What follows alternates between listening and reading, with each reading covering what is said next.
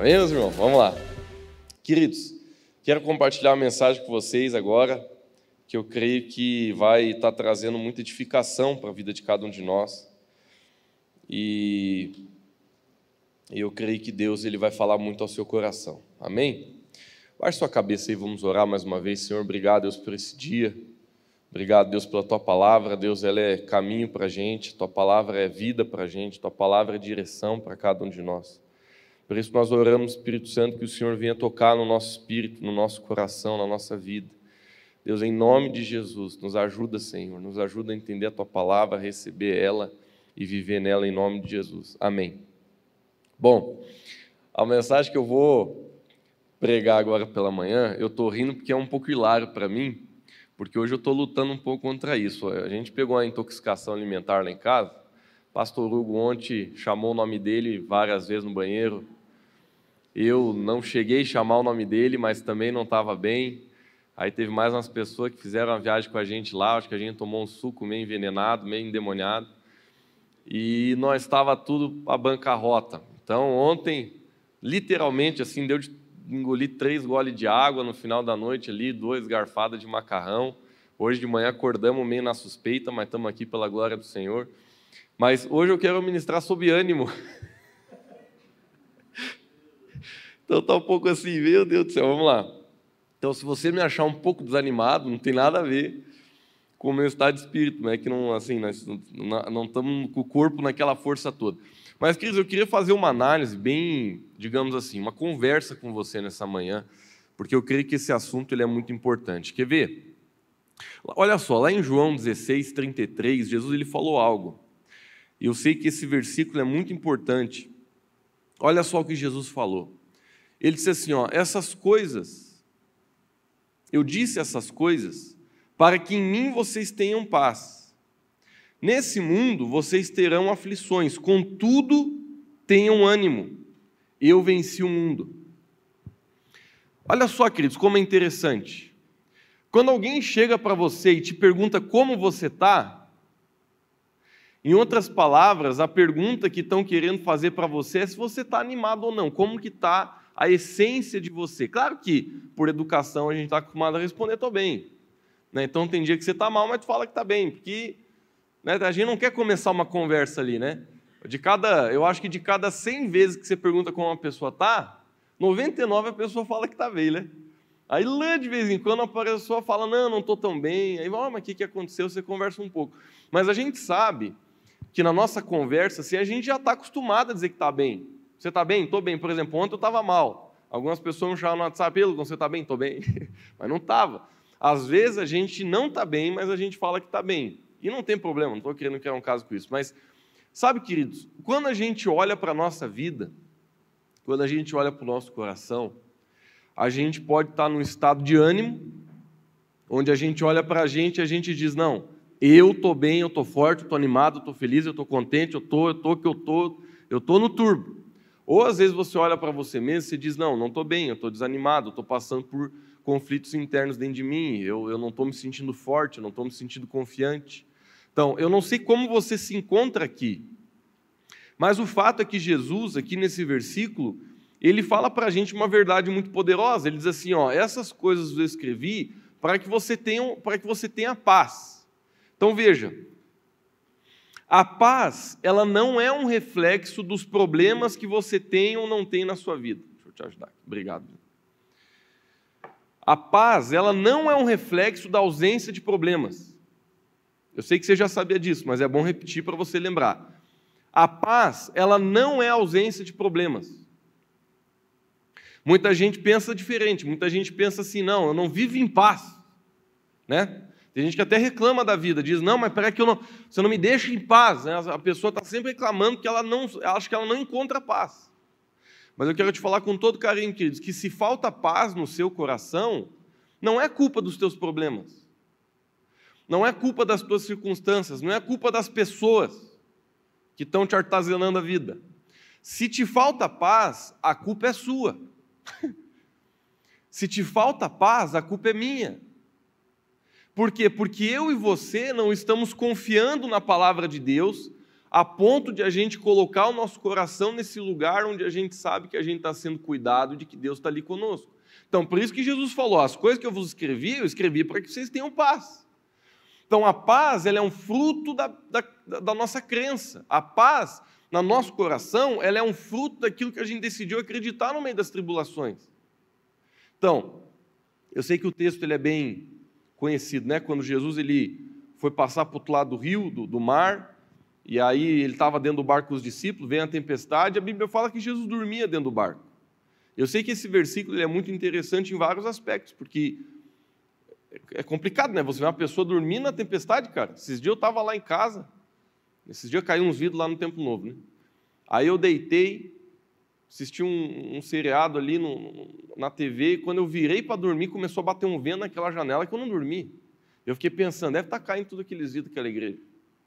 Mas, gente, mas era um vento lá, a gente mora no quinto andar de um prédio, mas era um vento, mas era um vento que eu pensava, meu, eu fiquei umas duas horas assim, ó, totalmente sem paz, dentro de mim, não conseguindo dormir, ansioso, quase levantei e fui lá no templo ver se não tinha caído tudo. Cheguei no outro dia lá, não tinha caído nada. Mas o que eu quero dizer, queridos, é que é muito fácil para a gente a gente perder a paz. Paz é uma coisa fácil de perder. Por isso que a gente tem que aprender princípios para aprender a guardar ela. Agora, Jesus ele falou aqui nesse texto, ele falou, ó, as coisas que eu escrevi, em outras palavras, se nós cremos e confiamos nas palavras do Senhor, uma das coisas que vai ser gerada na nossa vida é paz. Agora, o próprio Jesus, ele colocou nossos pés no chão quando ele falou assim: ó, nesse mundo vocês vão passar por aflições. Gente, aflição é pepino mesmo. Pode puxar a tua lista aí. É complicação na vida. É gente traindo, é gente mentindo, é gente machucando, é, é, é problema financeiro, é problema emocional, é gente te caluniando, é, é, problema no trabalho, é problema na família, é problema com os filhos, é problema com o pai, é problema com a mãe. Tudo qualquer tipo de problema, situação, dificuldade, tudo isso Jesus está falando aqui, ó, aflições. O que, que são aflições? São coisas que tentam nos tirar a paz. Isso é que é uma aflição. É, por exemplo, se você chega com uma pessoa e você pergunta assim, rapaz, mas o que, que deu que está parecendo? Me aflito. Você, a pessoa vai dizer, mas rapaz, estou preocupado aqui porque tal pessoa está no hospital. Então, o que é aflição? Aflição é algo que tenta roubar a tua paz. Uma amargura, uma situação, o teu passado, uma circunstância. É tudo aquilo que tenta roubar a paz dentro de você. Então, Jesus ele falou, ó, é, ó panorama. Minha palavra veio porque se você praticar ela, ela vai trazer paz. Jesus falou isso no primeiro verso. Depois ele falou assim, ó, mas eu sei que você vai passar por muitas coisas na sua vida que vão tentar roubar essa paz. Mas daí Jesus, depois do ponto, ele diz assim, ó: "Contudo, tenham ânimo, pois eu venci o mundo". Ou seja, o que que Jesus está falando nesse final do versículo? Não perca a fé, não perca a esperança, não perca a vontade, não perca a, assim a alegria, não perca a força, porque eu venci o mundo. Jesus está dizendo, o mundo é uma, é uma representação né, desse sistema pecaminoso que a gente vive, que tenta nos destruir todo dia. E Jesus ele falou: Eu venci esse sistema, eu venci essas dificuldades, eu venci tudo isso, e você vai vencer junto comigo. Agora, eu quero voltar para a frase-chave, para a palavra-chave desse verso, que é a palavra ânimo. Jesus ele mandou a gente ter ânimo. Ele disse assim: tenha ânimo. E sabe, queridos, a gente pode definir essa palavra por várias coisas. Sabe, eu creio que ânimo é quando você está cheio de esperança, é quando você está cheio de fé, é quando dentro de você você está conseguindo enxergar aquilo que você devia enxergar, é quando dentro de você você está animado, você está caminhando, você está correndo em direção daquilo que Deus tem para você. Porque eu nunca vi uma pessoa animada fazendo o que Deus mandou fazer. É incrível. O ânimo ele está muito ligado às nossas obras. É uma pessoa animada, ela está movimentando, ela está fazendo, ela está ela está movimentando mesmo. Mas uma pessoa desanimada, na maioria das vezes, se não em todas, ela está parada, ela está num lugar é, é, de paralisia, ela está num lugar de tristeza. O desânimo é uma coisa que nos detona. Né? Ontem, por conta aí desta situação no corpo, eu estava muito desanimado. Eu estava deitado na cama com tanta dor que eu não tinha vontade de fazer nada. Muitas vezes a gente passa por situações na nossa vida que o desânimo bate de com força e a gente não tem a vontade de nada. O desânimo ele destrói com a nossa vontade. E por isso, esse é o motivo pelo qual Satanás ele quer desanimar você. Porque ele desanimando você, ele vai conseguir paralisar você. Agora, olha que coisa interessante, queridos. Lá em Provérbios 4, 23, a Bíblia fala sobre, sobre guardar o coração. Bíblia diz assim: ó, sobre tudo que você deve guardar, coloque em primeiro lugar o teu coração. Por quê? Porque dele procede as fontes de vida. Ou seja, a Bíblia está nos falando que o nosso coração precisa ser guardado, porque se ele não for guardado, Satanás ele vai conseguir entrar, roubar a nossa força, a nossa vontade, roubar o nosso ânimo, nossa alegria, e por conta disso nós vamos ter uma postura que não é a que Deus tem para nós, nós não vamos conseguir chegar a alcançar o que Deus tem para nós. É interessante, queridos, que a gente aprende a guardar o nosso coração através de três coisas. Isso aqui eu, eu preguei sobre isso umas três vezes nos últimos dois meses. Eu, eu vou só fazer um, uma lembrancinha com você bem rápida, caso você ouviu alguma dessas vezes.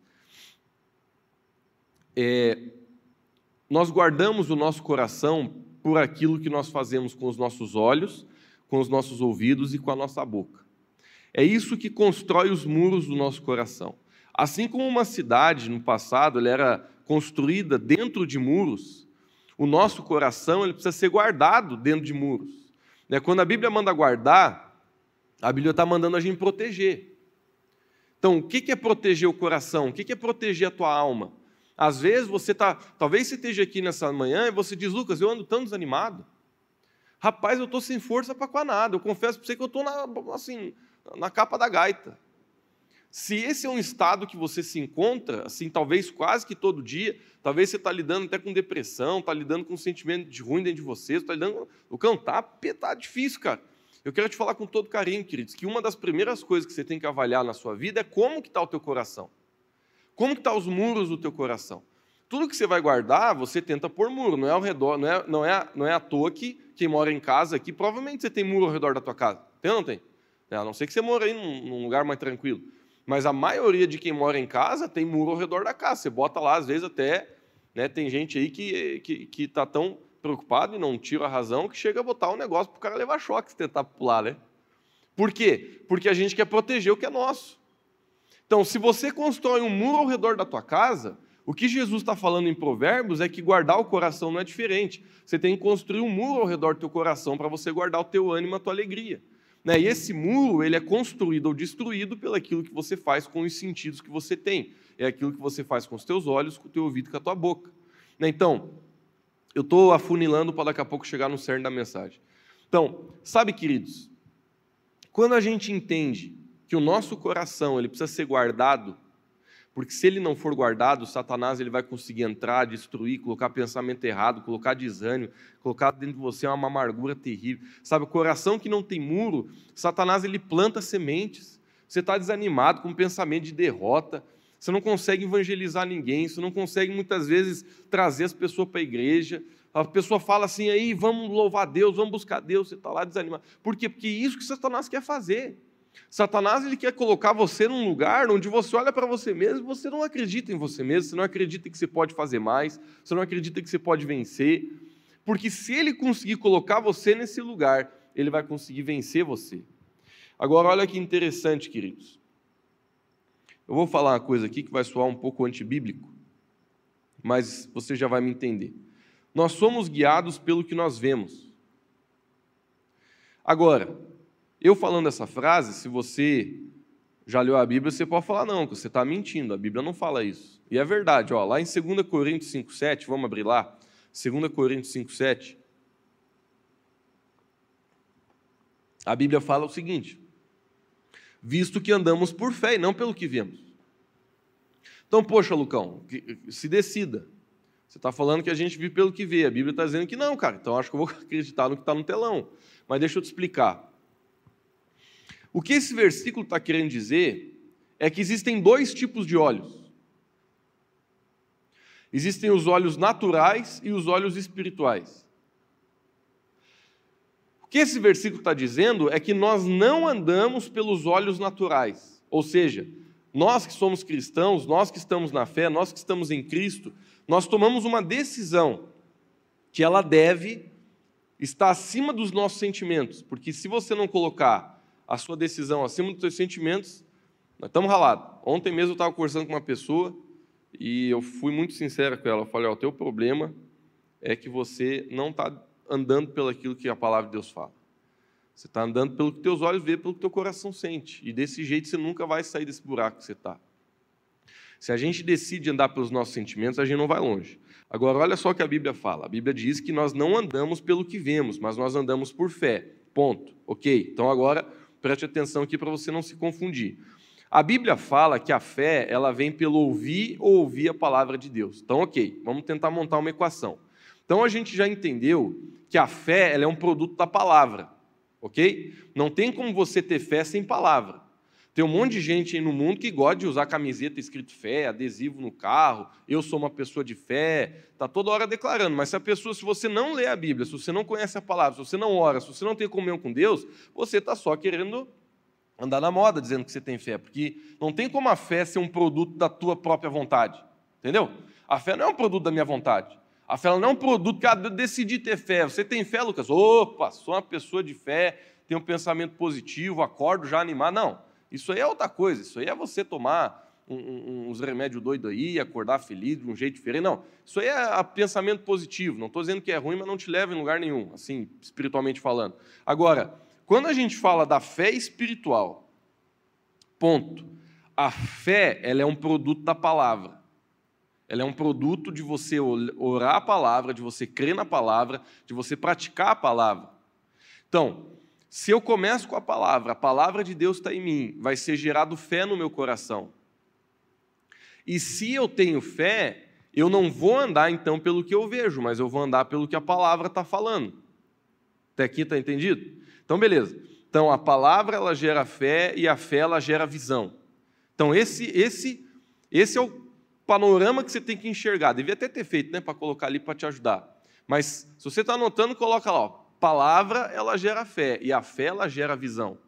Então, o que esse versículo está dizendo para a gente, que já foi tirado ali, mas o que o versículo está dizendo para a gente é que eu e você, a gente não pode andar pelo que a gente vê com esses olhos. Por quê? Eu vou confessar para você, gente, nós estamos há duas semanas da inauguração do templo. Se você for lá hoje e olhar pelos teus olhos naturais, você vai dizer, nossa, eu estamos ralados, acho que nós temos que trabalhar bastante. Então, inclusive, eu quero aproveitar, fazer um parentezinho aqui na mensagem. Se você tem tempo livre essa semana, dê um pulo lá. Não precisa nem avisar. É só tu chegar lá com a roupa de trabalho que a gente arranja um. Porque tem bastante coisa para fazer. Mas, fechando parênteses, sabe, queridos, muitas vezes a nossa vida, se não na maioria delas, nós sempre vamos ter que lutar, nós sempre vamos ter que militar pelo aquilo que a gente sente, pelo aquilo que a gente vê com esses olhos, em depreciação aquilo que a gente precisa ver no nosso coração que o Espírito está querendo mostrar. Por exemplo, uma vez Jesus, isso aqui é um negócio meio punk, né? Mas eu sei que provavelmente você não passou por uma coisa assim ainda, mas vamos lá. Uma vez Jesus, ele estava acompanhando um camarada que a filha dele estava morrendo, né? Jairo é o nome dele. E a Bíblia fala que quando Jesus ele chega na casa de Jairo, a filha já estava morta. E aí Jesus olhou para aquela menina e ele disse assim: Por que, que vocês estão chorando? Ele falou para o pessoal né, que já estava chorando ali e tal. Por que, que vocês estão chorando? Pois a menina, ela está dormindo, ela não morreu. A Bíblia fala que quando Jesus ele disse isso, as pessoas começaram a rir dele, dizendo assim: Jesus, essa menina já morreu. Por quê? Porque a gente não está mais sentindo o pulso, porque o corpo dela já esfriou, morreu. Pelos olhos naturais, morreu. Ou seja, eles também não vamos julgar os caras. Morreu, entendeu? Morreu, morreu, pô. Vai dizer que não morreu? Morreu, não estava respirando, não estava morreu, não tinha mais sinal. Mas o que que Jesus ele fala? Jesus ele ignora completamente o que ele estava vendo, ele ignora completamente o que ele estava sentindo, e ele simplesmente declara aquilo que ele sentia no seu espírito, que aquela menina ela estava para ressuscitar. Então Jesus ele nos olhos da fé ele conseguiu enxergar que aquela menina não estava morta. Então presta atenção para você não se confundir, tá? Não é que Jesus ele estava negando uma realidade, mas o que Jesus estava fazendo é declarando uma realidade maior sobre aquela realidade. Então, a menina estava morta ou não estava? Estava, pô. Não dá de a gente dizer que ela não estava. Não dá de a gente dizer que ela estava respirando, que ela estava. Não estava, ela estava morta. Mas quando Jesus ele entra na casa, ele entendendo a vontade de Deus, ele sabendo que aquela menina ia ressuscitar, ele mesmo dá uma declaração como se literalmente ela não tivesse, ignorando completamente os seus sentidos e o que estava vendo. Então Jesus ele olha para a menina e fala: ela não está morta, ela não está. Por exemplo, todos nós, nós temos circunstâncias na nossa vida que a gente olha e diz, já foi esse boi com a corda. Não é? Às vezes a gente olha e diz assim, rapaz, eu acho que essa pessoa que não tem como dar, eu acho que essa situação que não tem como restaurar, talvez seja o relacionamento teu com um filho seu. Você olha e tu diz assim, olha, não tem jeito. Não, acho que o negócio é nós manter aqui no, no, no café com pão e deu. Às vezes você olha para o teu casamento e você diz, olha, não tem jeito, esse casamento aqui não vai recuperar, não vai restaurar. Desse, olha, você olha para as circunstâncias, tu olha para a cara da pessoa, tu diz, não vai, não vai restaurar. Esse cavalo aí não vai restaurar. Então, você olha assim, essas circunstâncias, você olha para a tua vida financeira, tu diz, meu Deus do céu, estou falente, estou ferrado, estou ralado, não tem como recuperar. Sabe, queridos, tem muitas situações na nossa vida que o sentimento é esse, é o sentimento de morte. A gente olha e a gente fala, cara, ferrou, lascou, não tem como. Mas, queridos, o que a Bíblia está nos ensinando?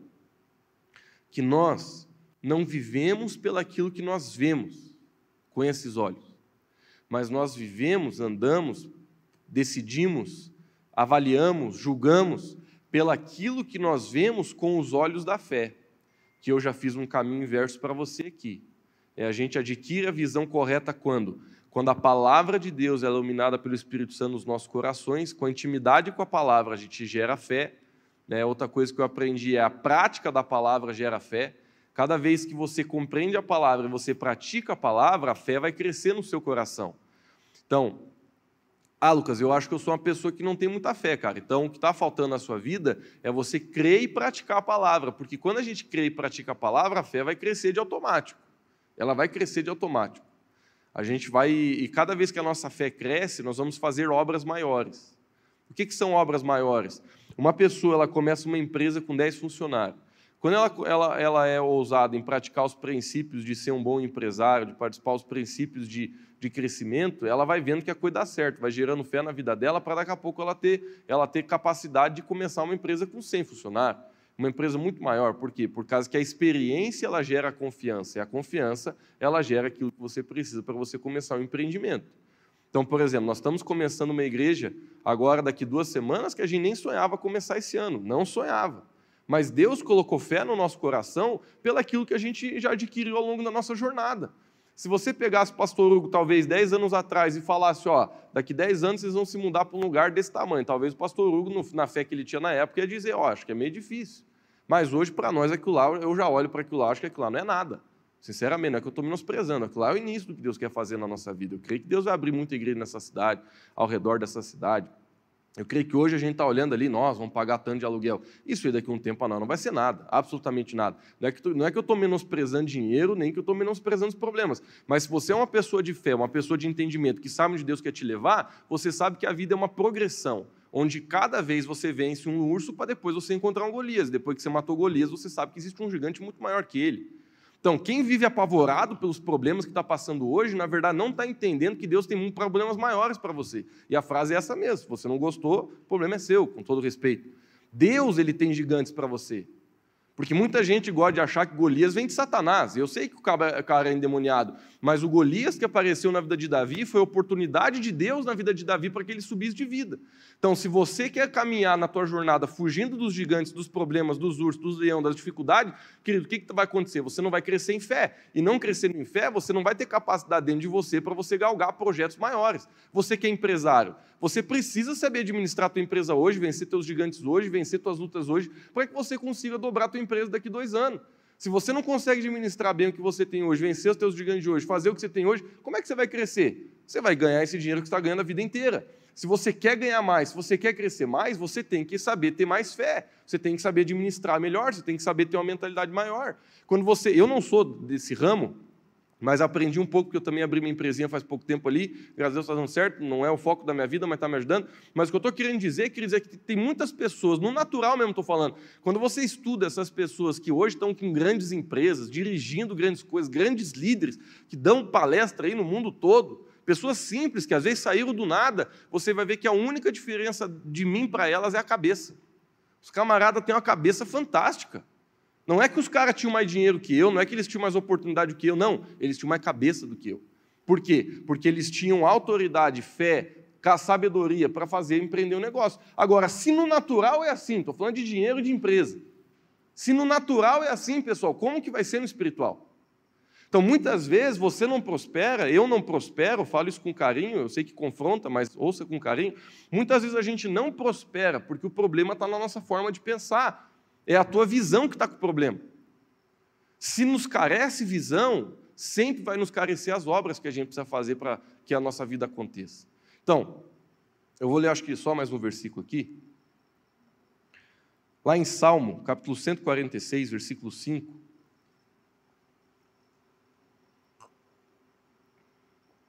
Olha só o que a Bíblia diz. Como é feliz aquele cujo auxílio é o Deus de Jacó, cuja esperança está no Senhor seu Deus. Então, olha o que o Salmo está falando.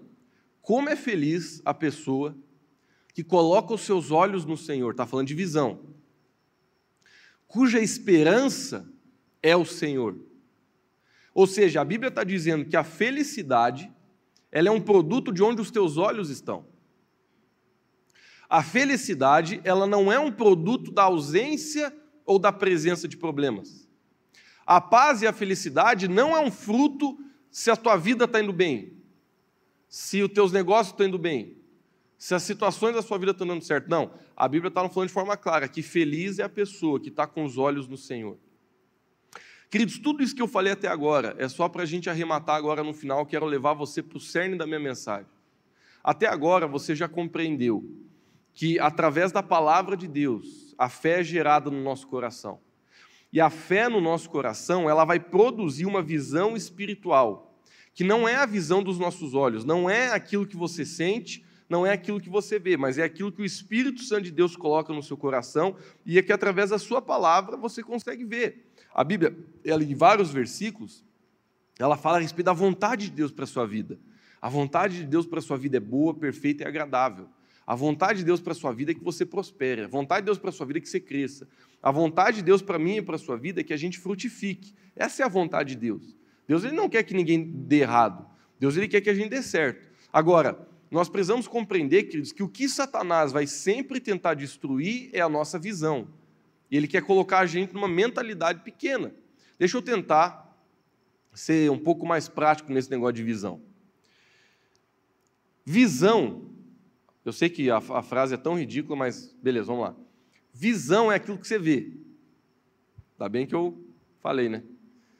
Ajudei você nessa. Mas veja, deixa eu te fazer algumas perguntas que vão ajudar você a entender onde eu estou querendo chegar.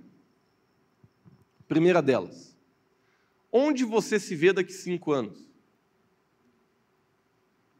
Se você fosse, sei lá, pegar cinco áreas da sua vida, Onde você vê, por exemplo, o seu casamento daqui cinco anos?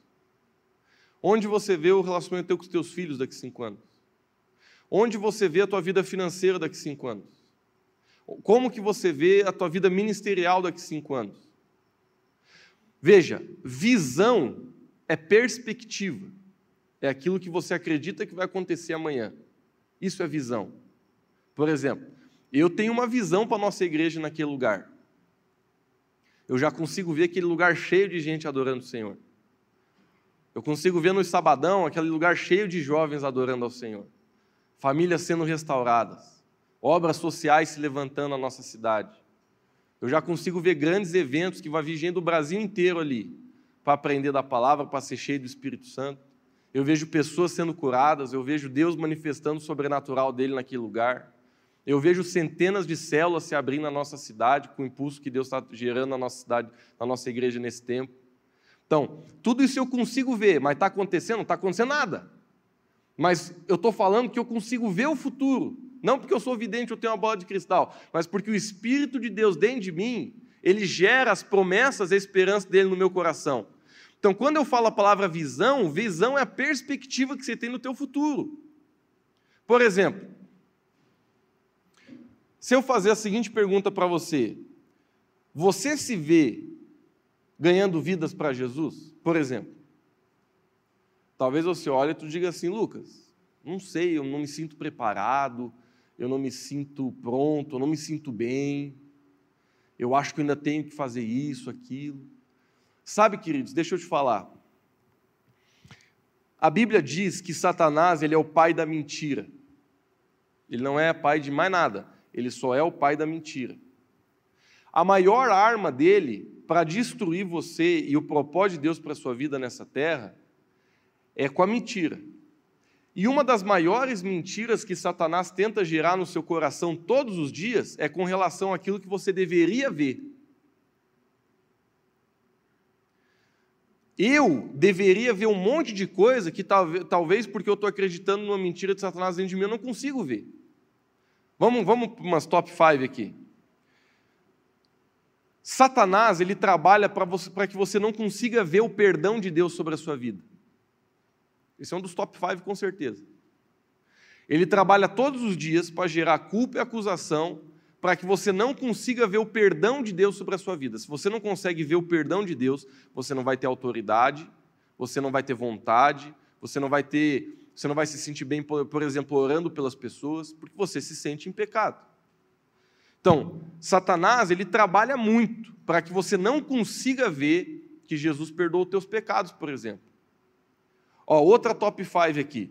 Satanás, ele trabalha muito para tentar colocar no seu coração semente de engano com relação à autoridade e à unção que você carrega. Então, sempre ele vai tentar trazer realidades dentro de você que lá dentro de ti é como se falasse a seguinte frase: você não pode orar com as pessoas, você não pode evangelizar, você não pode se levantar para fazer algo, você não pode começar um ministério, você não pode é, orar para uma pessoa que precisa de libertação, você não pode discipular alguém, ajudar ela a andar nas palavras de Deus, você não pode, você não pode, você não pode, você não pode, você não pode, por causa disso, por causa daquilo, olha o teu passado, olha o que tu fez, olha o que deixou de fazer, olha a situação de hoje. Querido, sempre Satanás, ele sempre vai tentar com as suas mentiras inoperar dentro de você o poder de Deus. Essa é a estratégia dele, é isso que ele faz todos os dias. Então, Voltando para a palavra visão, perceba, e agora eu vou tentar martelar o mesmo prego até o final. Perceba que Satanás ele quer destruir com a sua visão. Porque a gente anda pelo que a gente vê. E eu espero que você não ache que eu estou aqui sendo antibíblico. Não, já te expliquei. O versículo ele fala que a gente não anda pelo que vê, ok? Mas eu estou te mostrando que existem os olhos da fé. E a gente anda pelos olhos da fé. Você só tem que decidir, na sua vida, na verdade, é assim: você anda pelo que você vê, mas você tem que, você tem que decidir quais são os olhos que você vai acreditar. Se são os olhos do seu corpo, se são os olhos da razão humana. A razão humana diz assim: Lucas, não, você não entendeu, senta aqui. Você não conhece a minha esposa. Você não conhece meu marido, você não conhece meus filhos, você não conhece minha situação financeira, você não conhece o meu passado. Olha aqui, essa é a minha situação. Não tem como Deus restaurar. E eu sei, queridos, tem situação, né, por exemplo, casamento, né? Às vezes se a outra pessoa não quer restaurar, tu tá ralada mesmo. Tem o que fazer. Eu não, não quero te desanimar, mas quando um, dois não quer, quando, como é que é? Quando um não quer, dois não brigam. Quando um não quer, também dois não restauram. Né? Você tem que orar pela pessoa mesmo, às vezes, para que ela mude, né? Senão, senão é complicado mesmo. Mas o que eu estou querendo dizer, queridos, é que não existe nenhuma, nenhuma mesmo, situação na nossa vida que, se a gente olhar pelos olhos da fé, Deus não pode restaurar. Agora, eu quero virar um pouco a página para te levar para um novo perspectiva sobre essa palavra visão, porque às vezes a gente é um pouco assim, né? A gente só olha tentando resolver nossos problemas, mas eu quero que você entenda assim, ó. Você tem noção, tenho certeza que não, porque eu também não tenho, mas você tem noção do que Deus quer fazer através de você? Sabe, queridos, eu, eu fico imaginando assim. E eu sei por que, que Deus não faz isso. Mas eu fico imaginando o choque que eu e você teria se Deus colocasse assim uma televisão na nossa frente e ele mostrasse um filme de tudo que ele quer fazer através da nossa vida. O impacto que ele quer causar através da nossa vida eu acredito que a gente entraria em choque. A gente falaria assim: Deus, mas ó, não pode ser. O Senhor quer me usar tanto assim? O Senhor quer fazer tanto através de mim? Mas sabe, queridos, uma coisa que está escrito no livro de Provérbios: o homem, ele é, ele se torna aquilo que ele acredita que ele é. Em outras palavras, eu e você, a gente nunca vai conseguir chegar num lugar que a gente não vê antes. Vou dar um exemplo. Você nunca vai abrir uma célula se hoje você já não se vê liderando uma célula. Você nunca vai discipular, ganhar pessoas para Jesus, se hoje você já não se vê fazendo isso. A gente só consegue alcançar aquilo que a gente consegue ver. Mas eu já falei para você durante a mensagem toda que Satanás ele está trabalhando para destruir a tua visão, para que você não consiga enxergar. Porque ele sabe que se você conseguir enxergar, ele está ralado. Se você conseguir enxergar a restauração da tua família, ele está ralado. Se você conseguir enxergar a restauração da tua casa, ele está ralado. Por isso que ele quer ofuscar os teus olhos para você não conseguir ver. Porque se o teu. Né, olha só, lá no, no deserto, quando Moisés tirou o povo do Egito, ele começou a caminhar com aquele pessoal, né?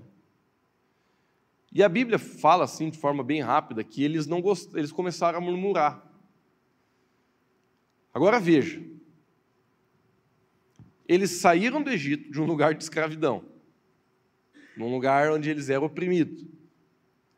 E eles começaram a caminhar livre no deserto, um lugar que não era bom, e eles começaram a passar, não é que eles passaram necessidades, porque Deus ele não deixou eles passar nenhuma necessidade, mas eles passaram os perrengues, e eles passaram por umas coisas que eles não queriam passar, eles estavam comendo que não queriam comer, estavam bebendo que não queriam beber, ou seja, estava difícil a vida, mas Deus estava provendo todas as coisas.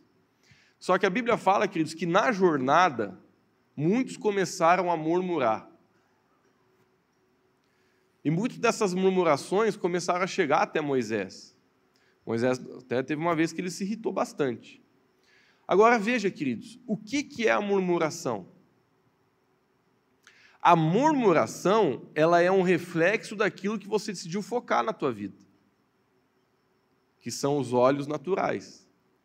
Então você vê que né, a economia não está bem, nossa, a economia está mal, olha só como está indo o país, você vai começar a murmurar. Esse país é uma droga mesmo, você vai começar a murmurar. Por quê? Porque você está deixando com que a sua boca seja um reflexo dos teus olhos naturais. Então, ponto. Murmuração é quando você foca nos teus olhos naturais, é um reflexo de você colocar para fora aquilo que os teus olhos naturais falam. Jesus, ele nos ensinou a andar por fé. Então, o que é você andar por fé? É você focar e decidir declarar aquilo que os teus olhos espirituais estão vendo. Por isso, queridos, que a murmuração, ela é literalmente o oposto da fé. E a murmuração, a Bíblia diz, fala de forma clara, que é o que tem mais potencial de deixar você paralisado, preso e vivendo uma vida medíocre nessa terra. O resultado por qual muitas pessoas vivem de uma forma bem pouco extraordinária, bem medíocre, é porque elas decidiram olhar e, e, e, assim, e representar na boca delas aquilo que elas olharam pelos olhos naturais. Elas não decidiram ver o que Deus estava querendo ver. Sabe, queridos, uma oração que é muito importante a gente fazer na vida, estou finalizando já. Uma oração que é muito importante a gente fazer na vida é: Deus, deixa eu ver o que o Senhor está vendo. Tem, tem hora, sabe, querido, que eu estou tão desesperado na minha vida. Estou contando testemunho agora. Tem hora assim que eu estou tão desanimado, que Satanás está me atacando com muito desânimo que eu estou assim vendo dificuldade mesmo, assim, que eu estou triste, que eu estou desanimado. E às vezes a única coisa que eu consigo orar para mudar essa realidade é Deus, me deixa ver o que eu não estou conseguindo ver. Abre os meus olhos espirituais. Deixa eu enxergar o que o Senhor está enxergando. Deixa eu ver o que o Senhor está vendo. Às vezes com respeito a gente mesmo, né? Às vezes Satanás está atacando nossa vida com relação a gente mesmo, ao que a gente pensa da gente mesmo. E às vezes eu oro, peço para Deus, Deus, me mostra o que o Senhor vê em mim. Porque eu só estou vendo coisa ruim. Eu só estou vendo fraqueza, eu só estou vendo é, coisa ruim dentro de mim, Senhor. Mas quando eu pergunto para Deus como Ele me vê, Ele começa a me mostrar quem eu sou nele. Ele começa a me mostrar o potencial que Ele colocou dentro de mim. Ele começa a literalmente mostrar quem eu sou. E é, e é lindo, queridos, porque quando a gente consegue ver quem a gente é, a gente vai conseguir andar de uma forma diferente, a gente vai conseguir ser uma pessoa diferente. Então, Satanás, o trabalho dele na minha e na sua vida é destruir com a nossa visão. Eu sei que a gente não vai fazer isso aqui porque a gente não tem tempo, nem esse é o propósito. Mas se eu desse um papel e uma caneta para você agora, se eu te desse, sei lá, uns 15, 20 minutos, para você escrever qual é a visão de Deus para a sua vida, o que, que você escreveria? Talvez você olhe e diz assim: Ah, Lucas, eu não sei nem por onde começar. Eu sei que às vezes é mais fácil a gente ordenar por áreas, né? Por exemplo, se eu te desse um papel e uma caneta e você tivesse 15 linhas para escrever a visão de Deus para cada área da sua vida, o que, que você co consegue ver? Lucas, me ajuda porque eu não entendi ainda essa tua dinâmica. Você até pode fazer isso em casa se você quiser. Pega um papel, pega uma caneta, escreve assim, por exemplo: Quem eu sou? Aí começa a escrever eu vejo. Começa a, a, a frase por essa palavra, eu vejo. E começa a escrever. O que, que você consegue ver? Por exemplo, eu vejo um Lucas restaurado, cheio do Espírito Santo, trazendo a verdade para muitas pessoas, caminhando com autoridade, caminhando em santidade, em pureza, andando na visão de Deus, levantando grandes ministérios, fazendo isso. O que, que você consegue ver? Por exemplo, se você tivesse que escrever uma meia página sobre o que você consegue ver no seu casamento, o que, que você escreveria? Eu consigo ver uma, uma casa que a paz de Deus reina. Eu consigo ver.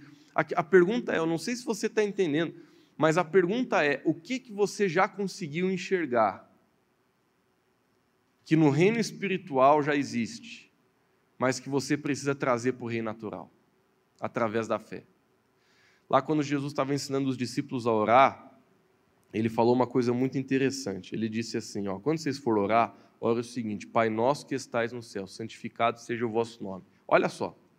Venha a nós o teu reino e seja feita a tua vontade, aqui na terra, como ela é feita nos céus. Então veja, uma das coisas mais importantes que Jesus nos ensinou a orar é trazer a realidade invisível.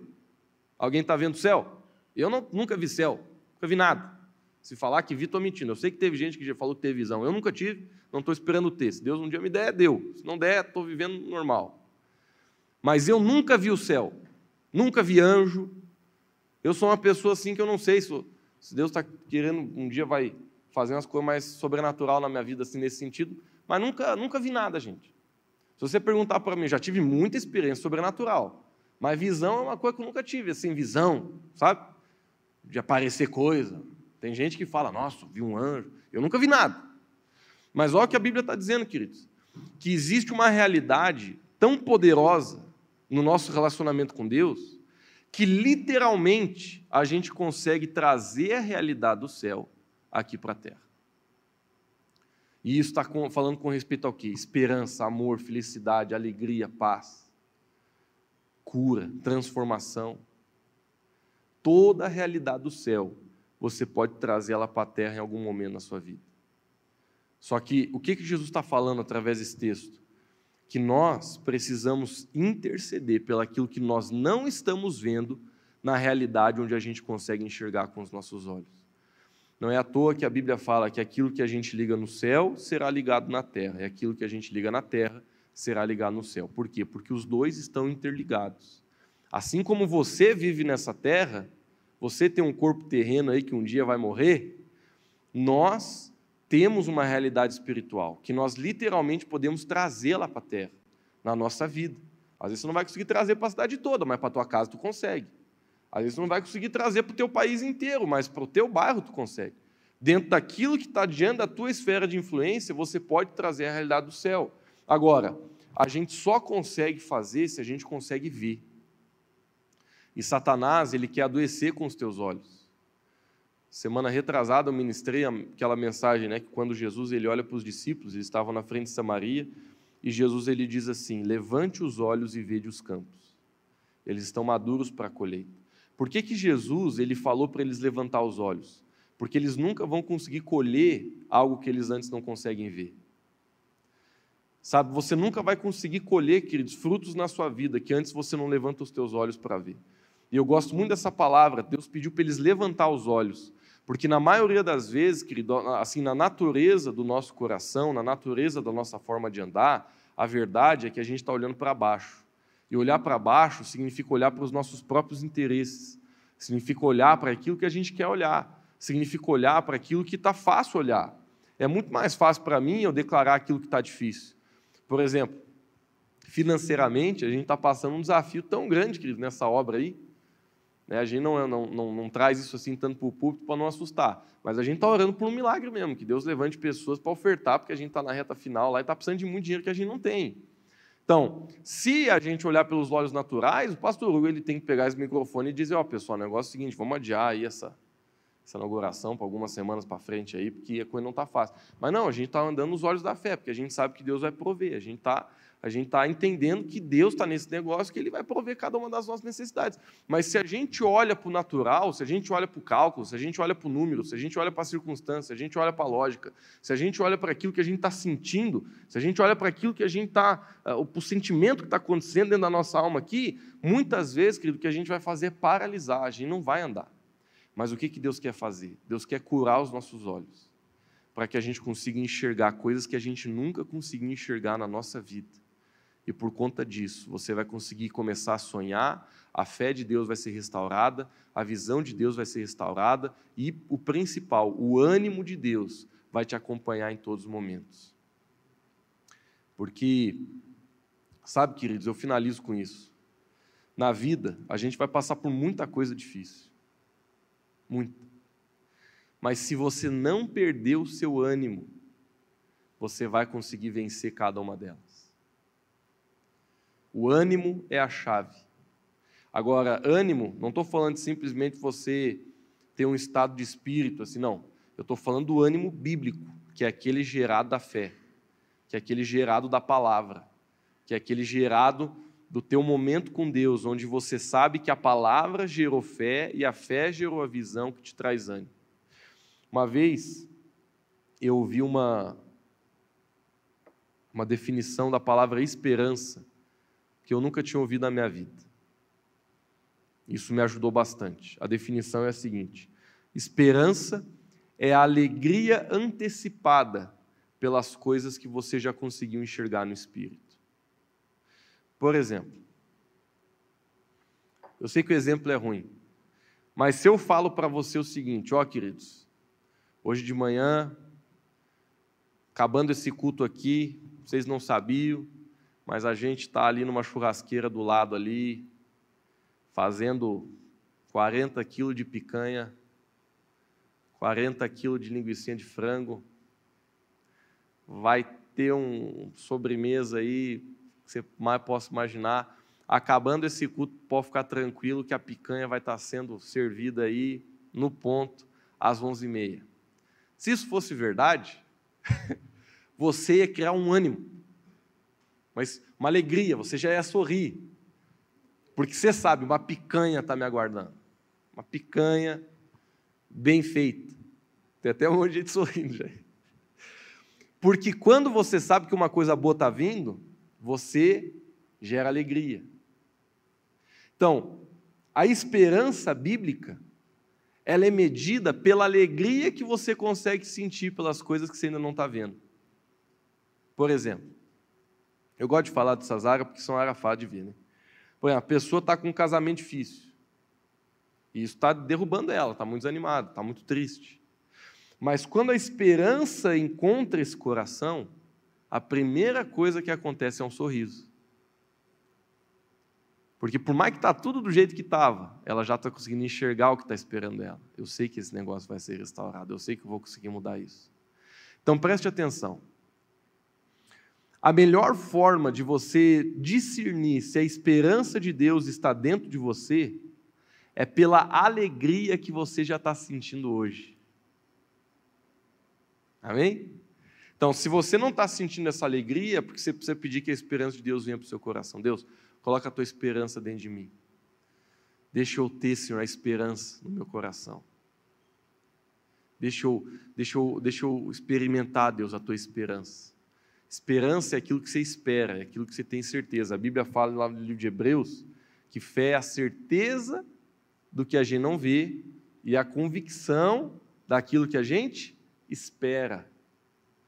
Então, a fé, ela traz a esperança, e a esperança, ela traz a alegria, e a alegria, ela produz o ânimo. E quando a gente tem ânimo, a gente está trabalhando, a gente está se esforçando, a gente está lendo a Bíblia, a gente está lendo o livro, a gente está orando, a gente está fazendo o que tem que fazer, a gente está indo na igreja, a gente está indo na célula, a gente está querendo mudar de vida, a gente está querendo, sabe, a gente está tá pro brick. Por quê? Porque a gente está cheio de ânimo. Vamos ficar de pé, vamos orar?